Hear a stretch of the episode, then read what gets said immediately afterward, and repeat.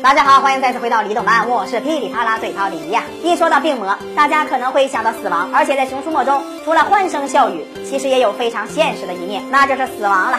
在去年的《熊出没大电影原始时代》中，有两位角色永远的离开了我们；而在今年的《熊出没狂野大陆》中，同样也有一位角色离开了我们。在《熊出没》中出现死亡的设定是非常罕见的，所以这么看来，《熊出没》要彻底打破以前低幼化为主体的市场定位，向更高年龄层面的观众过渡。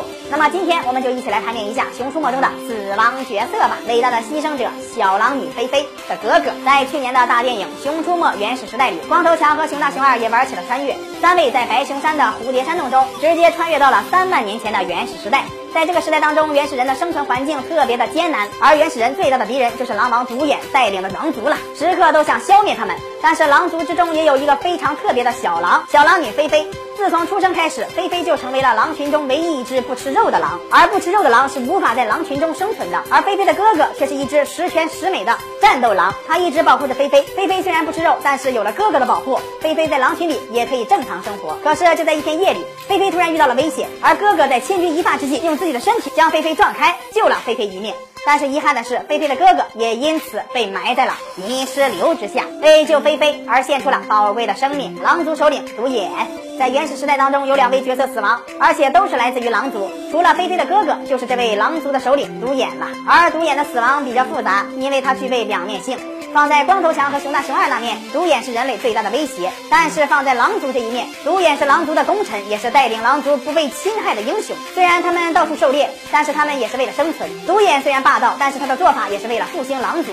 最后，独眼被小狼女菲菲撞下山崖，一命呜呼。这个结局有些让人不知所措，不知如何评价。原始时代的结局皆大欢喜，可是残酷的现实依旧没有改变，这就是时代的无奈。有些事情我们只能眼睁睁地看着它发生，谁也无能为力。乐天的女儿乐乐，乐乐从小就患有严重的疾病，爸爸乐天无微不至的照顾着她，两个人在一起非常开心，因此这段时光也是他们人生中最快乐的时光。可是病魔是残酷的，它不断的侵蚀着乐乐的身体。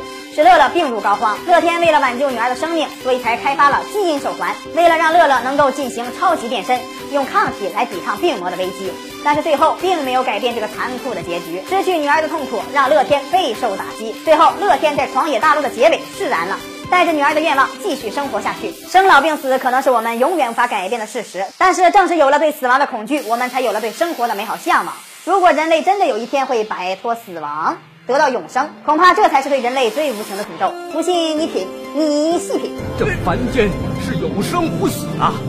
若干年后必将造成凡间是人挨人人挤人，别说没有地方种粮食，就连下脚的地方也没有。是啊，人们是吃不上饭，睡不着觉啊，饿也饿不死，还要忍受各种折磨，这岂不是比死还要大的灾难吗？李动漫每天十一点半和 C 满会更新，不要错过精彩节目。咱们下期再见。大家来到狂野大陆。从现在开始，展现出你们狂野的一面吧！哎，你叫什么呀？我叫乐天。黑猫那是黑豹。我是为了女儿才来这儿的。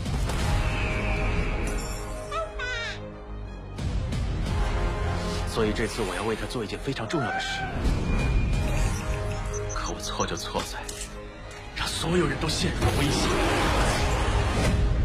乐天，让我们一起结束这一切吧。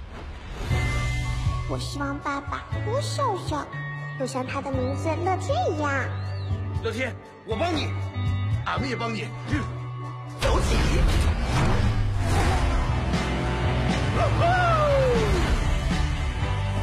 其实是很简单的。俺咋就变不了呢？算了算了，俺就靠俺这个纯天然的，冲呀！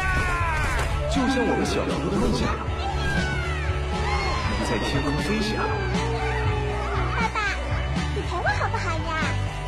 我知道我离开这里，我再也见不到。爸爸，